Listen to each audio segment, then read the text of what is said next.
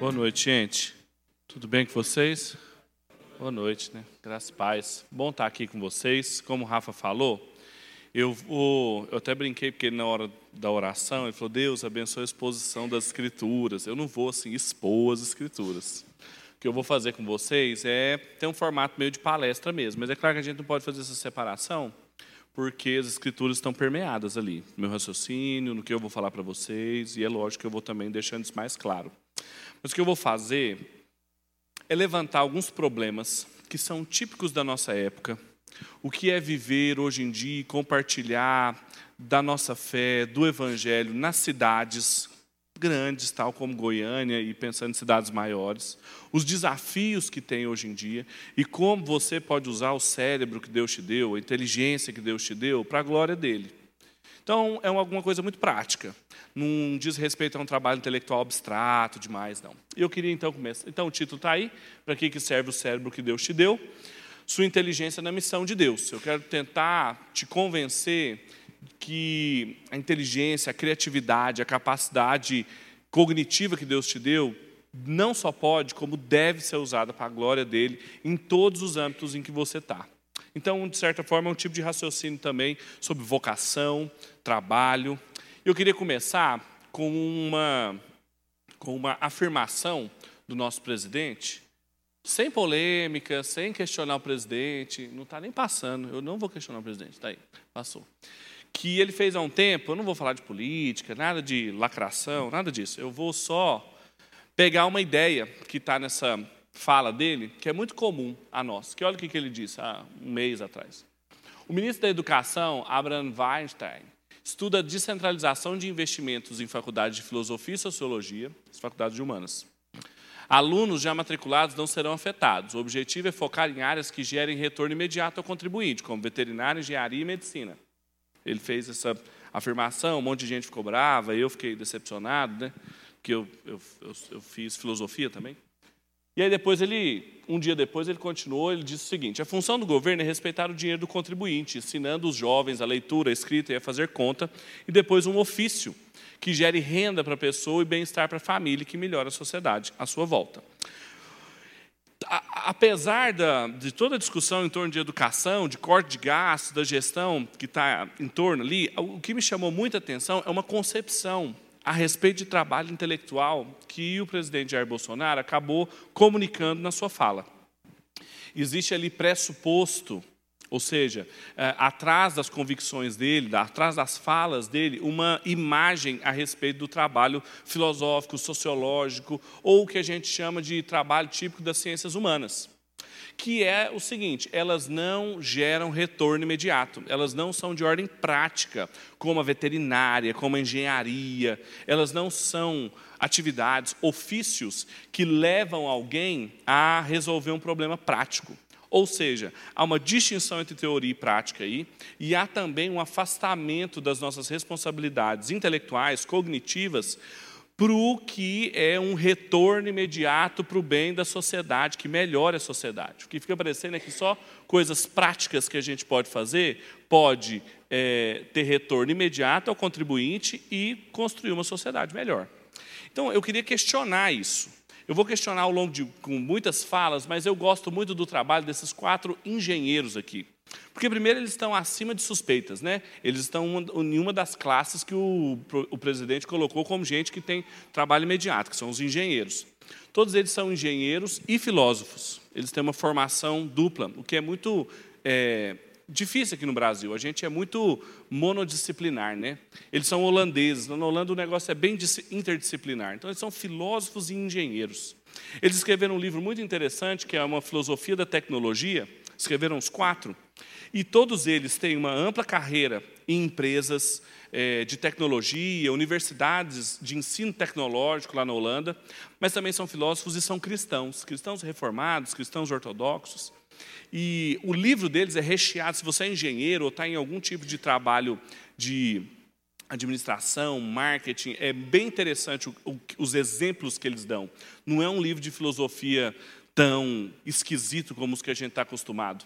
E eles começam o livro questionando justamente essa distância que existe entre um trabalho intelectual e um trabalho chamado prático. Veja o que, que eles dizem no livro. Engenheiros geralmente são pessoas de mentalidade prática. Afinal de contas, eles estão ocupados com coisas que estão focadas na prática do dia a dia.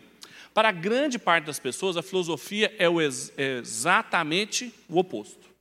Às vezes tem-se a impressão de que não há em absoluto algo prático na filosofia. Filósofos fazem perguntas bizarras como o que é o ser, o que é o conhecimento, o que é o tempo. Só que, na verdade, a questão sobre a utilidade prática não é a mais óbvia, não é mais óbvia, quando se lida com filosofia.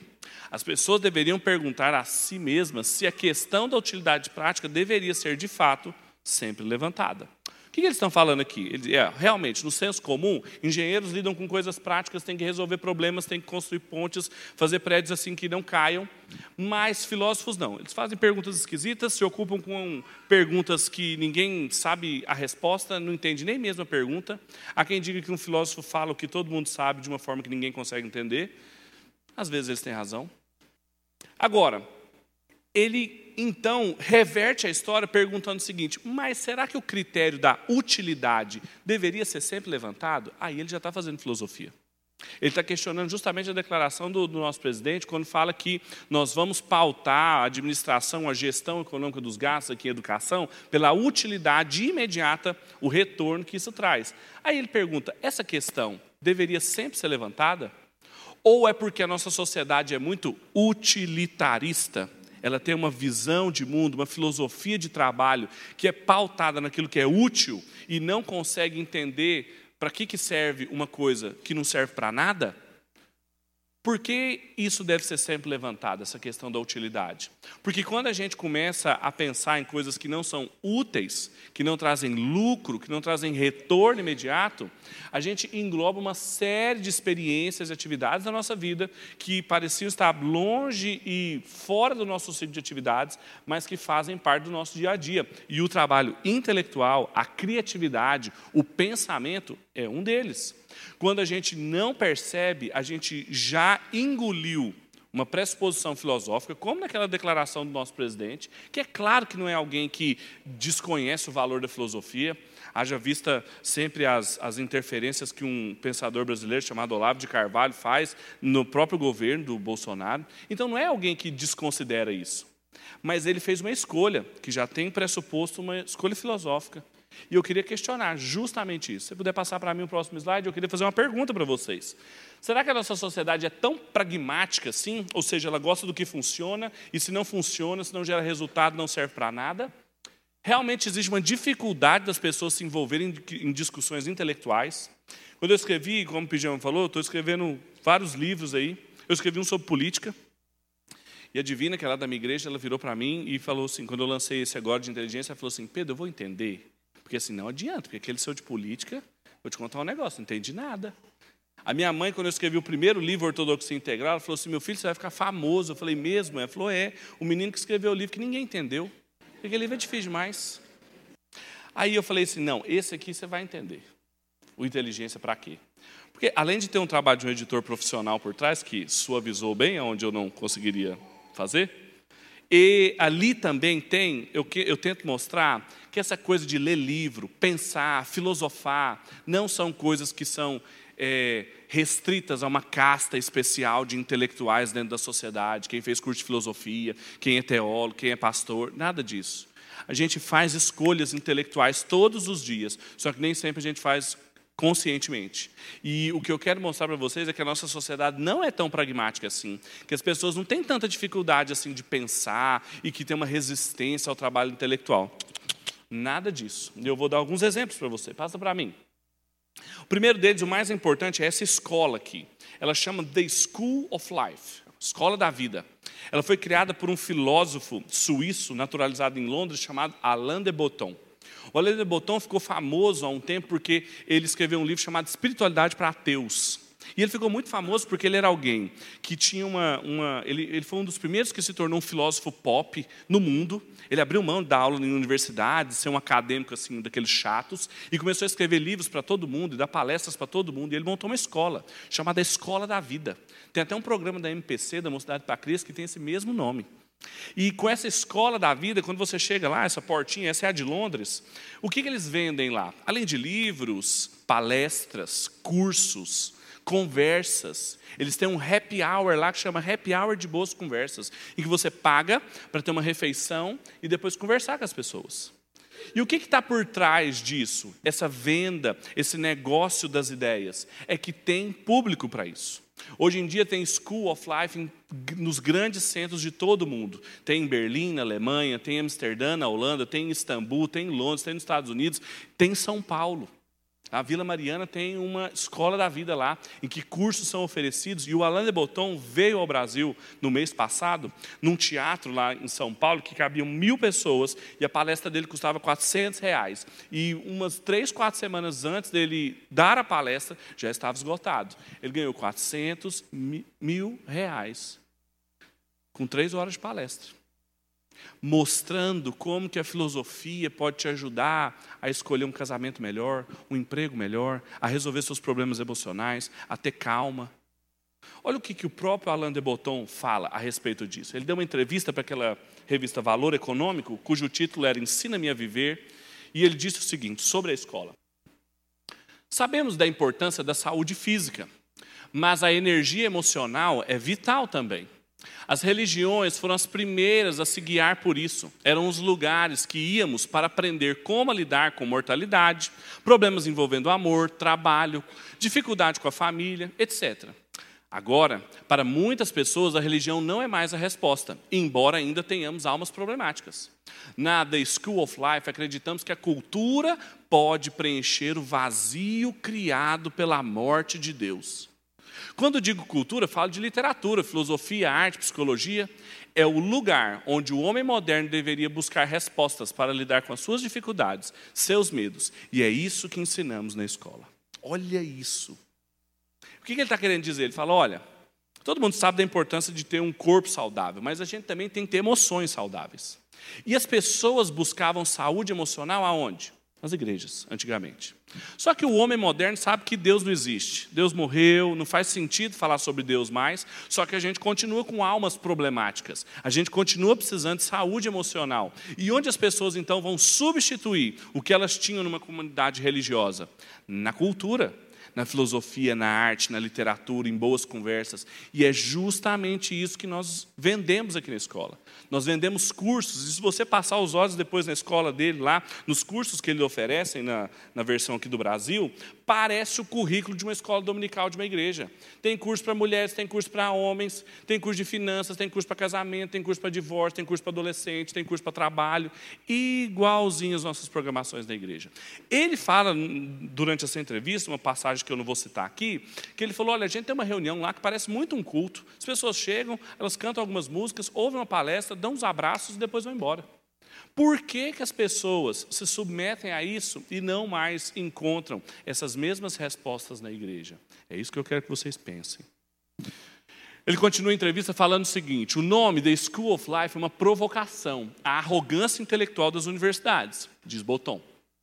Muitas vezes os locais de ensino transformam o conhecimento em um mero exercício acadêmico, em vez de usá-lo para guiar para ajudar, como guia para ajudar as, a, os alunos a lidar com as questões práticas.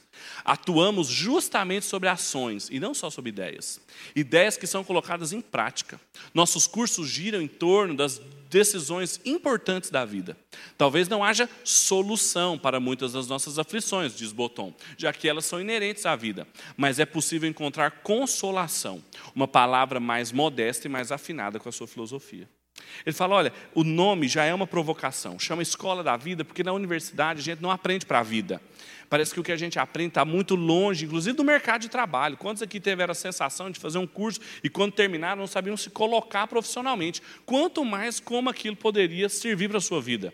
Às vezes você teve até no seu curso uma aula de filosofia, uma aula de ética, mas aquilo não servia para você se tornar mais moral, um ser mais ético, porque há uma desconexão radical com a vida. E o que eles fazem é justamente trabalhar ideias que têm aplicações práticas e que podem, talvez, não solucionar os nossos problemas, e aí aqui ele tem uma visão trágica da vida, mas podem nos consolar. Podem trazer consolo, filosofia, literatura, podem nos ajudar a entender melhor a nossa vida, a nos consolar quando nosso casamento não deu certo, quando nós não temos o emprego que nós sempre sonhamos, quando nossos, nossa família começa a dar determinados problemas, e a filosofia, a literatura, a arte pode nos ajudar.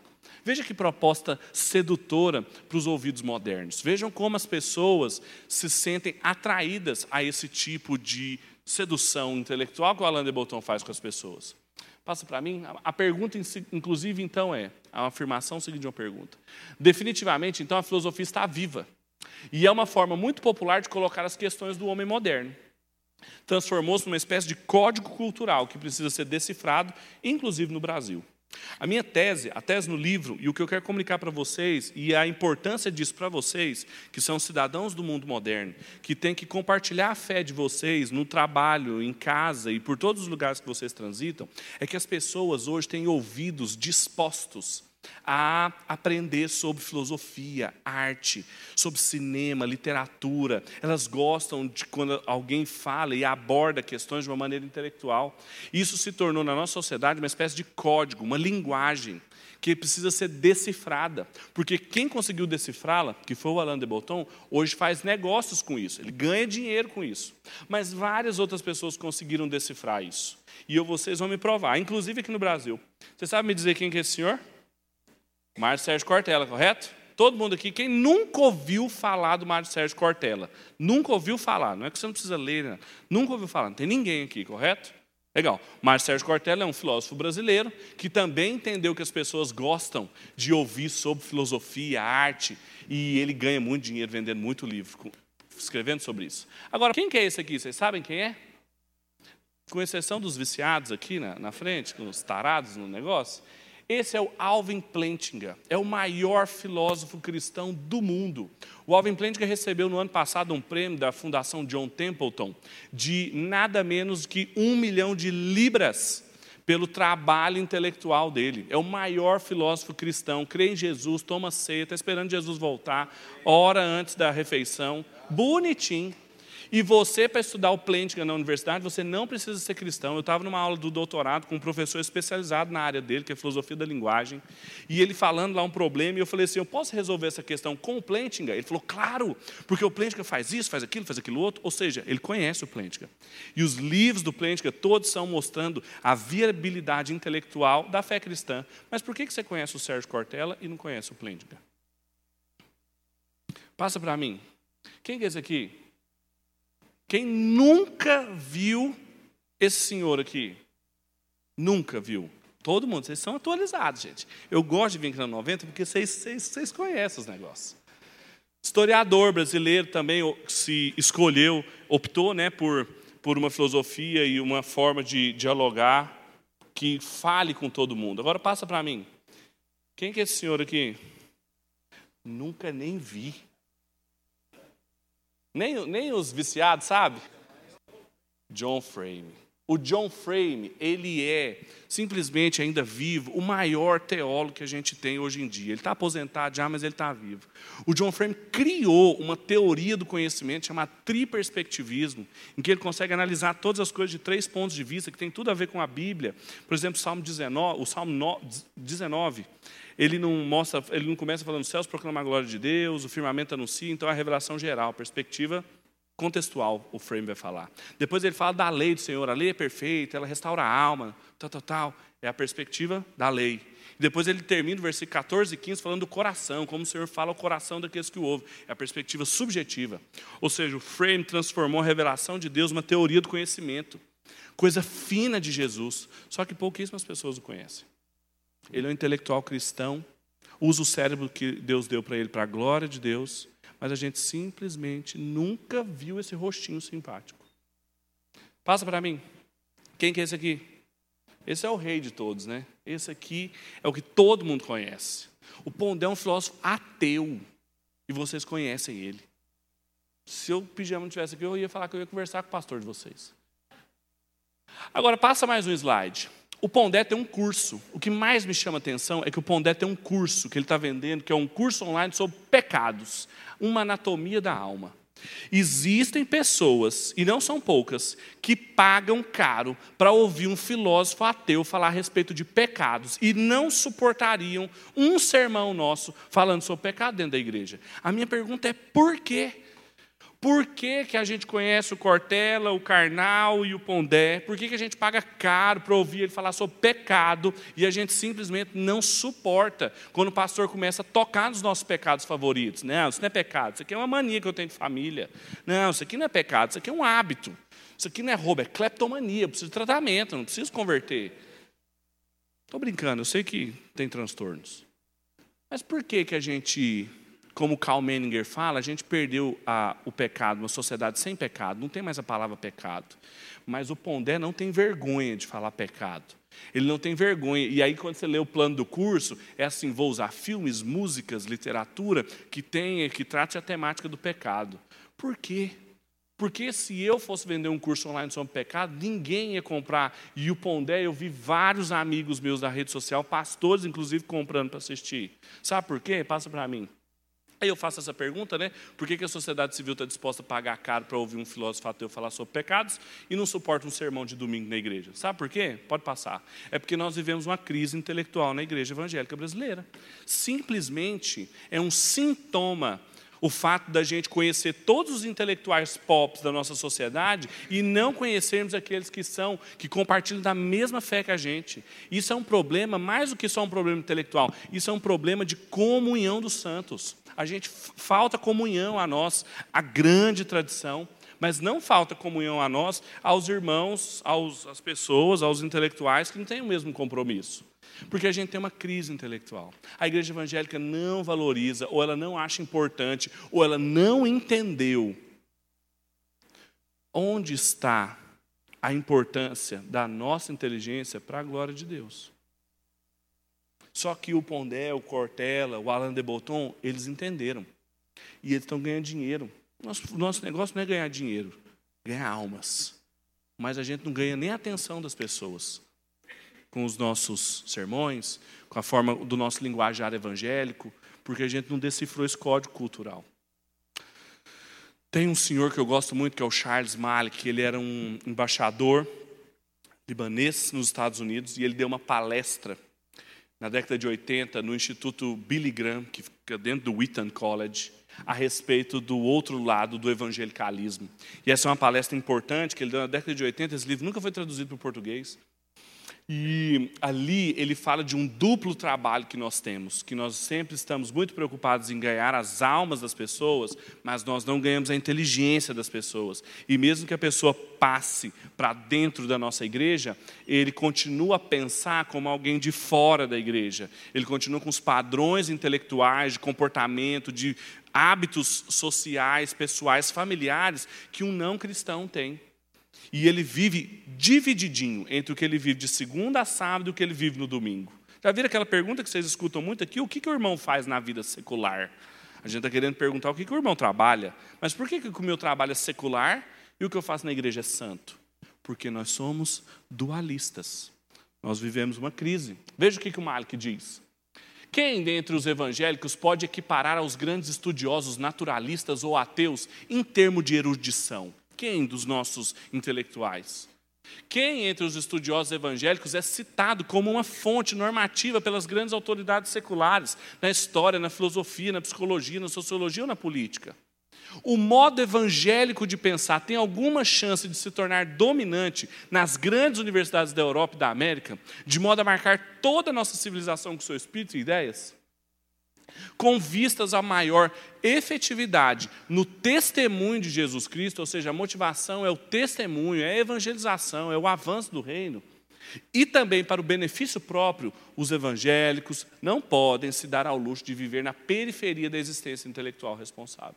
Se a gente quiser que realmente as pessoas da nossa sociedade consigam ouvir as boas novas do Evangelho na sua própria linguagem, como diz o texto de Atos, isso é uma habilidade do Espírito Santo de nos fazer decifrar esse código cultural. A gente não pode viver às margens do trabalho intelectual responsável, porque se for assim, nós estamos agindo Irresponsavelmente quando nós consumimos aquilo que os influencers intelectuais da nossa sociedade produzem e nós não conseguimos apresentar respostas à altura. Eu mostrei para vocês, e eu poderia passar horas e horas e horas falando de cada uma das áreas, e talvez seja inclusive a sua área de atuação, de pensadores e pensadoras cristãs que são influentes e respondem essas perguntas do Malik. Mas por que a gente não os conhece? Por que, que é tão distante de nós? Quem continua essas críticas é o William Lane Craig, numa introdução muito interessante de um livrinho dele chamado Apologética para Questões Difíceis, chamado Estagnação Intelectual. Ele fala que os evangélicos estão intelectualmente estagnados. Olha o que, que ele fala. Os evangélicos realmente têm vivido na periferia de uma vivência intelectual responsável. Os estudiosos evangélicos mais proeminentes, pelo menos em sua grande maioria, são como grandes peixes em pequenas lagoas. Nossa influência se estende muito pouco para além da subcultura evangélica.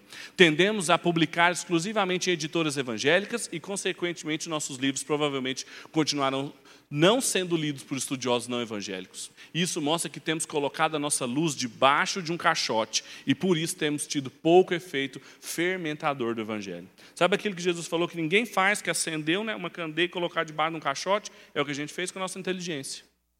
E a gente fica fazendo igual eu estou fazendo, publicando livro em, em editora evangélica. Aí só os evangélicos leem, e ninguém mais, e a gente fica falando só para nós mesmos, para nós mesmos, para nós mesmos. Claro, tem um trabalho interno, intramuros, mas quem está fazendo trabalho fora? O nosso efeito fermentador, ou o nosso efeito de salgar a terra, nós que somos o sal da terra, fica bastante prejudicado se nós vivemos intelectualmente assim. Isso gera um, dois problemas que são problemas gêmeos uma anorexia intelectual da igreja e uma anorexia eclesial dos intelectuais. O que isso significa?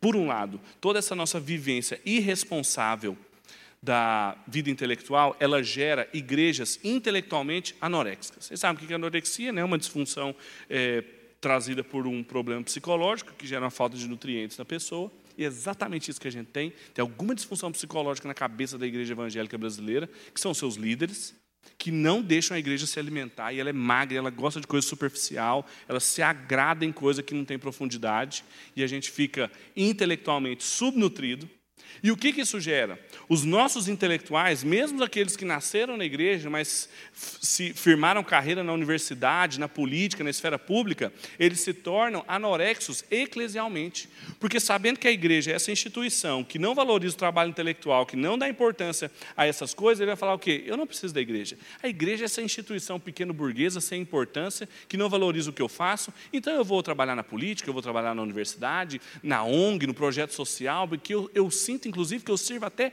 mais a Deus lá. Porque a criatividade dele, a inteligência dele foi toda colocada fora da igreja. E aí a gente vai alimentando um ciclo retroalimentado, né? De ausência de intelectuais dentro da igreja e a ausência da igreja na vida intelectual da nação, e a gente às margens, só consumindo o que as pessoas estão falando, ao ponto de pastores e pregadores não acharem ter nenhum problema em citar o Cortella, em sites do Pondé, nos seus sermões e tal, mas nunca pararam para pensar na capacidade deles influenciarem os intelectuais da nossa sociedade. Isso é um problema sério, meus irmãos, muito sério. Isso compromete o nosso testemunho a gente tem um código cultural que a gente precisa decifrar, e é esse aqui, ó, da importância que a vida intelectual tem para as pessoas. As pessoas gostam de ouvir. Não tem ninguém aqui nesse salão que nunca ouviu ou ouviu um vídeo do carnal falando sobre vida feliz. Mas também não tem ninguém aqui que viu um vídeo do Plentinger falando sobre crença cristã avalizada. Sei nem o que é isso, Pedro. Passa para mim. O Francis Schaeffer tem um livrinho, um lugar que a gente pode começar, você fala assim, Pedro, estou desesperado, além do seu livro, o que, que eu tenho que ler? Francis Schaeffer. Você precisa ler o Francis Schaeffer. Assim, se você não leu o Francis Quem nunca ouviu falar do Schaeffer aqui? Quem nunca ouviu falar? Tem muita gente que nunca ouviu falar do Schaeffer aqui, meu Deus do céu. É. Não, é, não comece pela morte da razão. Tem outras coisas dele. Mas o Schaeffer, o que, que o Schaeffer faz? Ele mastigou as coisas. O Schaeffer foi um evangelista. O Schaefer foi um pastor presbiteriano que teve uma crise no meio do ministério dele. Ele já era pastor há 10 anos, missionário há 5 anos, e ele simplesmente teve uma crise espiritual. Ele falou assim: Olha, o cristianismo que eu vivo é um cristianismo, como o Pijama brincou comigo, não é o meu caso, mas ele brincou, geladinho. não tem graça, não tem, não tem fervor, não, não, a minha realidade é magra. E ele entrou numa crise se perguntando: será que eu sou mesmo cristão? E será que é importante eu ser cristão? E a mulher dele ficou desesperada e só pôde orar por ele. E ele conta num livro chamado Verdadeira Espiritualidade que ele foi refazendo o caminho de fé dele até que todas as coisas fizeram sentido. Ele viu que era importante ser um cristão e ele falou que nesse tempo em que ele percebeu que a inteligência, a criatividade, a beleza de Deus estavam em todas as coisas, ele falou que voltou a escrever poesias. A luz do sol raiou de novo sobre ele. E então ele criou um ministério chamado Labri, que em francês significa o abrigo que era a casa dele, em que ele abria para os estudantes, uma casa igualzinha do Alain de Botton, que ele abria para os estudantes ir para lá, e o lema lá era fazer perguntas honestas e receber respostas honestas. Era um lugar onde eles estudavam a Bíblia, onde eles tinham um aconselhamento bíblico, e ali várias pessoas passaram por ali e foram influenciadas pelo ministério dele. E quando ele pensa no ministério dele, ele não pensa como um intelectual que vivia no, nos, nas montanhas de Uemo, na Suíça, como alguém assim distante do dia a dia. Veja o que, que ele fala a respeito disso. Ele usa uma imagem muito interessante que vocês provavelmente já, ouvi, já vivenciaram isso. Ele fala: olha, se alguém vai passar uma longa temporada no exterior, é de se esperar que essa pessoa aprenda a língua do país para onde ela vai. Mais do que isso, entretanto, é preciso que essa pessoa realmente consiga comunicar-se com aqueles entre os quais vai viver. É necessário ainda aprender a outra linguagem, a das formas de pensamento das pessoas com quem falará. Só assim o nosso viajante será bem sucedido em sua comunicação com elas. Todo mundo aqui que já fez uma viagem internacional, ou mesmo você já foi para um lugar de cultura bastante diferente do nosso país, você sabe que não basta só falar a língua do lugar. Você tem que entender a forma de pensamento do lugar. Às vezes, inclusive, se você aprendeu a língua de maneira muito quadradinha e chega em determinados lugares, você não vai conseguir se comunicar. O que o Schaefer está falando é que todo mundo tem que aprender isso quando vai viajar. E o que ele vai aplicar para a igreja é que a igreja também precisa fazer isso hoje em dia. Veja o que, que ele fala. O mesmo ocorre com a igreja cristã. Sua responsabilidade não é apenas professar os princípios básicos da fé cristã à luz das Escrituras. Sua tarefa é comunicar essas verdades imutáveis à geração que se situa. Cada geração cristã depara com esse problema, aprender como falar a sua época de maneira comunicativa. E essa é a nossa tarefa. A gente tem que aprender a comunicar com a nossa geração de maneira que faça sentido para eles. E a nossa geração tem uma característica: eles gostam de trabalho intelectual, eles acham bom, eles pagam caro para ouvir um blá blá blá filosófico aí de alguma escola que vende curso de espiritualidade para ateus. É um código da nossa cultura. A nossa galera gosta disso. O seu filho provavelmente gosta muito de ficar ouvindo youtubers e passa horas e horas e horas na frente da televisão. Por quê? Porque é uma linguagem, é uma forma de pensamento. E a gente tem que aprender isso, porque senão a gente está conversando com as pessoas pensando que elas estão entendendo, mas você já viu quando alguém chega falando um idioma para você que você entende pouco? Você, sei lá, você está pegando agora suas aulas de inglês ou de francês, chega alguém vomitando um monte de francês para você, você fica assim, Uhum, é, e acha que está entendendo, não está entendendo nada. É o que as pessoas experimentam quando a gente fica falando sobre Jesus, expiação, pecado, e fica falando e eles assim, então, é, mas não estou entendendo nada. Às vezes acontecem umas coisas na minha igreja lá que nem eu entendo. E olha que eu estou na igreja tem muito tempo. Eu falo, que isso? Formas de pensamento. Formas de pensamento e maneiras de comunicar. Ele não faz diferença. Ele fala, olha, tem uma tem as doutrinas, a gente tem que professar as doutrinas, tem que ter conhecimento bíblico, mas tem que saber transmitir isso para as pessoas. Sabe por quê? Porque senão a gente não consegue enfrentar os desafios de cada época. O, o Gresham Machen, que foi um, um teólogo norte-americano, ele foi professor do Schaeffer, deu aula na Universidade de Princeton e foi ele que rachou a, a denominação presbiteriana dos Estados Unidos, porque ela começou a ficar liberal e criou uma, uma outra denominação chamada Igreja Presbiteriana da América, que é do Tim Keller, que é a igreja presbiteriana que se parece mais com a nossa hoje.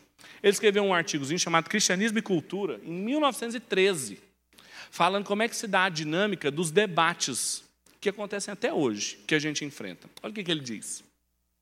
Falsas ideias são o maior obstáculo à recepção do Evangelho. Podemos pregar com todo o fervor de um reformador e, mesmo assim, sermos bem-sucedidos apenas em ganhar algumas poucas pessoas perdidas por aqui e por ali. E isso só tem acontecido porque permitimos que o pensamento coletivo da nação ou do mundo seja controlado por ideias que, pela força irresistível da lógica, impedem o cristianismo de ser reconhecido como algo mais do que uma mera ilusão. Sabe por que, que as pessoas não. Um dos fatores do nosso testemunho não ser efetivo é porque a nossa cultura é permeada por influencers, por pessoas que estão em lugares específicos que fazem acreditar que o cristianismo é uma bobagem medieval. Você é crente, você, assim, faz, faz sentido você dar dízimo, você dá dízimo para o pastor, você vai todo domingo cantar lá na igreja, você é adorador de morto-vivo que morreu, ressuscitou. Que que é isso? Que bobagem é essa? A gente está na era da ciência, da tecnologia, ninguém acredita nisso mais, não. A nossa sociedade é controlada por isso. Os nossos meninos, quando eles vão para a universidade, a gente fica desesperado dele encontrar com um professor ateu lá. Quando, na verdade, a, gente, a universidade deveria ficar desesperada porque os nossos filhos estão indo para lá. E a gente fica morrendo de medo. Aí cria, cria o culto dos jovens, aí depois cria o culto do jovem universitário, que é para ver se salva. Aí vai ter o culto do jovem universitário desviado. Passa para mim. O que hoje é uma questão de especulação acadêmica, isso aqui é interessante o que ele fala. Amanhã moverá exércitos e derrubará impérios. Nesse segundo estágio, já foi longe demais para ser combatido. O tempo de impedi-la era o tempo quando ainda era uma questão apaixonadamente debatida. Dessa forma, como cristãos, devemos tentar moldar o pensamento do mundo de tal maneira que a aceitação do cristianismo seja vista como algo mais do que um absurdo lógico. Isso que ele fala é muito interessante. Ele fala: olha, tem dois momentos que uma ideia se transforma numa força cultural. Primeiro, ela é discutida academicamente, ela é discutida no âmbito mesmo de quem cultiva ideias abstratas. Depois, ela se torna uma mola propulsora dentro da sociedade. Quando chega nesse segundo momento, não adianta discutir mais, já era, já se popularizou. Sabe como é que isso acontece hoje aqui? É quando a igreja descobre, em 2019, que o marxismo cultural é um negócio perigoso. Só que assim, tem uns 40 anos que o marxismo não é mais perigoso na universidade. Porque assim, na universidade estão discutindo coisa muito mais perigosa, que já está na cultura. Hoje em dia não adianta mais a gente discutir ideologia de gênero, não, gente. Acabou, já é um fato. Os nossos meninos, assim, eu trabalho numa escola, eu trabalho na escola evangélica, sou capelão lá, os meninos já nascem assim, com um chip aqui da tolerância da ideologia de gênero. Eles, assim, ele, para eles está tudo certo. A gente tem que começar a discutir como é que vai ser a ressaca da tolerância da ideologia de gênero. Você ficar discutindo se realmente o que é ser homem, o que é ser mulher, isso já era. No sentido que já era, porque assim, o Pablo Vitar já transformou isso em música. E ele fala com os nossos adolescentes. Então a gente tem que pensar assim no transhumanismo, na colonização de planetas, no multiverso. Entendeu? Questões assim que ainda estão sendo discutidas, que parece não fazer sentido, mas hoje elas são especulação. Amanhã elas vão mover exércitos. Eu estou há 12 anos na faculdade de filosofia. Eu fiz a graduação, o mestrado, estou terminando o doutorado, para a glória de Deus, eu vou acabar esse negócio. E aí, eu nunca tive uma aula de Marx na minha vida. Para não falar que eu nunca tive uma aula, tinha um professor me ensinando Hegel, aí ele precisou passar pelo Marx um dia. Mas assim, ninguém estuda Marx mais. A Associação Brasileira de Pós-Graduação em Filosofia, ANPOF, ela soltou uma pesquisa ela todo, de dois em dois anos ela faz um congresso. Chama todos os alunos de pós-graduação de filosofia do Brasil inteiro. São muitos programas. São, foram 2.022 alunos no último encontro. Sabe quantos trabalhos de Marx nós tivemos? Dois. De 2.022 trabalhos, nós tivemos dois trabalhos de Marx. E a igreja está preocupada com o marxismo. Agora, pergunte quantos trabalhos de Foucault nós tivemos. Pergunte quantos trabalhos de Derrida, de Deleuze, de Judith Butler, de Simone Beauvoir, a gente teve. Vários. Mas quando ele fala Deleuze na igreja, o povo fala assim: o que, que é isso? É shampoo? É de passar na cabeça? É um filósofo perigosíssimo. Sabe esses rostos aqui, ó? Não adianta discuti-los mais. Eles já são a ordem do dia. Começou ali com Marx e com Freud, os mestres da suspeita, quando eles começaram a suspeitar assim, da Bíblia, de quem nós somos. Aí esse Simone de Beauvoir assim, deu uma cara feminina para o negócio. Aí veio o Foucault, assim, bagunçou com tudo, e a Judith Butler hoje é a rainha da desconstrução. Acabou. Não dá mais para discutir essas coisas. A gente tem que pensar assim, o que vem depois? O que vem depois da Judith Butler? O, o, a igreja estava fazendo abaixo assinado para Judith Butler não vir ao Brasil. Deixa eu te falar, ela já está aqui há 20 anos. Os livros dela chegaram aqui, as palestras dela chegaram aqui. Só que a gente ainda não tem nenhum linguajar para falar dela. É a crise intelectual que a igreja evangélica vive. E ela vai perder muita gente nesse processo. Porque a gente não crê tão somente por argumentos, filosofias, livros que a gente lê, mas uma falsa ideia, uma dúvida, como Macken fala, pode ser um grande obstáculo para a fé. E o Schaefer sempre falava da gente fazer a limpeza do terreno, da gente limpar o terreno das pessoas das dúvidas, para o evangelho poder assim, chegar de maneira planificada, como dizia João Batista. Esse é o trabalho intelectual que a gente tem que fazer, de que ser crente não é ser doido, não é ser, não é jogar seu cérebro fora. Para terminar, para caminhar para o final, precisamos de uma vida intelectual vigorosa diante de Deus para podermos alcançar quem perdeu o mundo. A gente gosta de dizer que as pessoas, a gente vai alcançar as pessoas perdidas no mundo. Isso é bobagem. Tem ninguém perdido no mundo, está todo mundo no mundo, é tudo que a gente tem. O cara vai estar onde mais? As pessoas não perderam-se no mundo, elas perderam o mundo. É a crise que o Schaefer teve. Quando ele percebeu que a espiritualidade dele era magra demais, era reducionista demais, não via beleza nas coisas, não via beleza na arte, no pensamento, não via alegria na dança, na refeição, nas amizades. Essas pessoas perderam o mundo. Se Deus é o criador de todas as coisas, o que a gente tem que fazer com quem a gente quer que volte a ter relacionamento com Ele? Devolvê-las para o mundo, mergulhá-las na obra de Deus. Não foi o que Eliú falou para Jó, em Jó 37, 14, ele fala assim: Jó, considere as maravilhas de Deus. Olha para o mundo, Jó.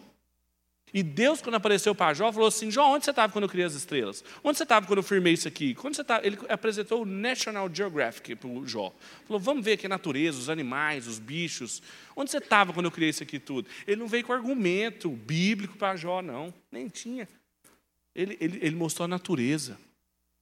A gente tem que evangelizar as pessoas que perderam o mundo e devolver o mundo para elas. Devolver arte, filosofia, literatura só que de uma forma que glorifica a Deus. E eu sei que vocês fazem isso, eu sei que tem um monte de profissional de um monte de área aqui, e a gente tem que devolver a administração para as pessoas, a economia para as pessoas, a engenharia para as pessoas, para fazer engenharia, economia, administração de uma forma que glorifica a Deus, fazer negócios, a pessoa ter prazer nos negócios, a pessoa ter prazer na arte, na culinária.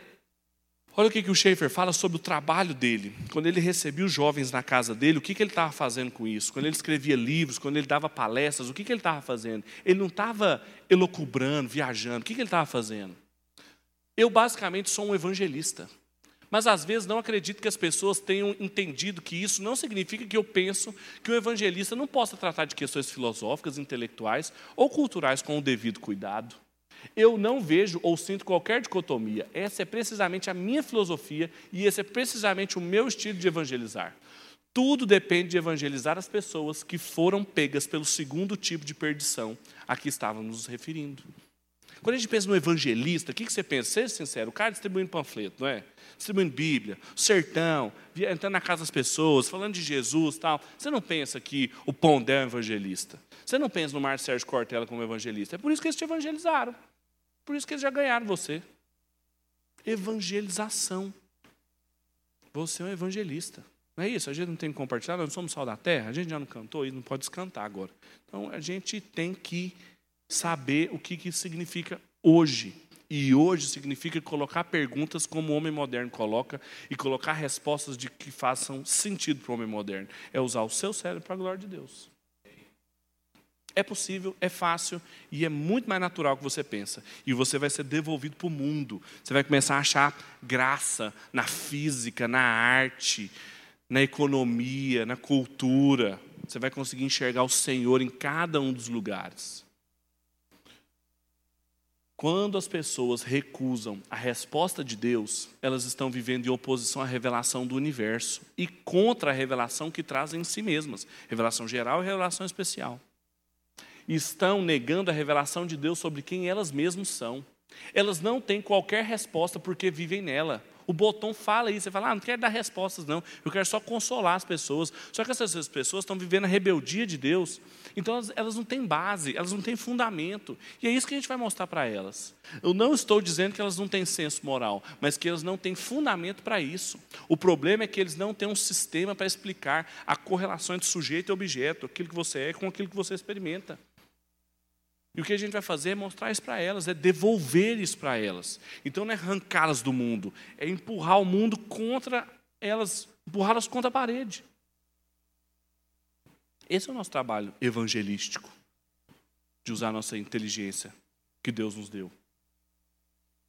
Toda nossa geração tem uma segunda sensação de estar perdida que é válida. Ela perdeu o sentido do mundo ela perdeu qualquer propósito, ela perdeu a moral, ela perdeu toda a base para a lei, ela perdeu os princípios finais, as respostas para qualquer coisa. Essas pessoas sabem que estão perdidas nesse sentido. Essa perdição é a responsabilidade, é respondida pela existência do Criador. Assim, o cristianismo não começa com a ordem aceite Cristo como seu Salvador. O cristianismo começa no princípio, criou Deus os céus e a terra. Essa é a resposta para o século XX. E essa é a resposta para o século XXI.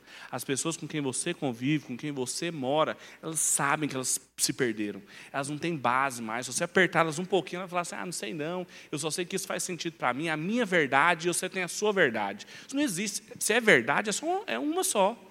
Não, pode, não é um sabonete que você tem uma, tem outra. É uma só. Então as pessoas não têm base, elas estão perdidas.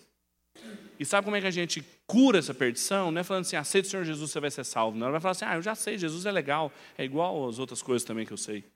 É assim, ó, no princípio criou tudo, os céus e a terra.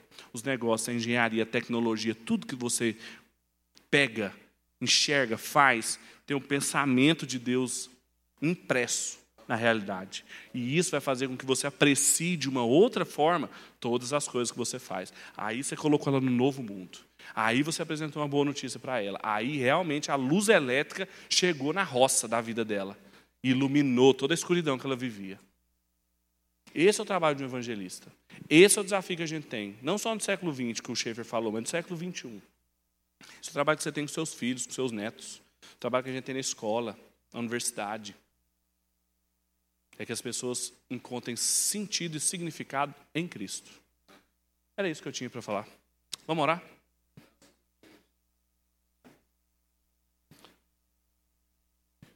Pai, nós te agradecemos pela oportunidade que a gente tem de estar aqui. A gente te agradece porque o Senhor é um Deus tão bom, santo, não precisa de nada que a gente possa te oferecer, não é servido por mãos humanas, não habita em templos construídos por mãos humanas, e mesmo assim o Senhor vem até nós, se revelou, veio ao nosso encontro, nos salvou, e hoje nos coloca aqui para pensarmos o que significa vivermos diante de Ti. E agora, como viveremos? E agora, como, como lidaremos com essas coisas que nós estamos diante, Deus? Nos ajude. Nos ajude a pensarmos como nós vamos usar a inteligência que o Senhor nos deu para a sua glória. Nos ajude a encontrarmos sentido e significado de novo no Senhor, na Sua obra, nos seus parâmetros para a gente viver, para a gente ser homem, ser mulher, ser família, ser igreja. Ajuda para a gente encontrar. Perdoa-nos todas as vezes em que nós vivemos de uma forma que não te glorifique, Pai. De uma forma que é muito mais parecida com os padrões de quem não tem relacionamento com o Senhor do que com as Escrituras. E nos ajude então a encontrar prazer de novo nas Escrituras. Nos ajude, coloque um, um, um, sentimento no nosso coração de inquietude, até que a gente entenda o que o Senhor tem para nós nas nossas áreas, onde o Senhor nos colocou, e que a gente possa florescer aonde a gente foi plantado pelo Senhor. É o desejo do nosso coração, não para a nossa glória, não para o louvor do nosso nome, mas para que o seu nome seja glorificado, para que o seu nome seja santificado e louvado de novo em cada uma das áreas em que nós somos inseridos, Pai. É a nossa oração essa noite, para a glória do seu nome. Em nome de Jesus. Amém e amém. Muito obrigado.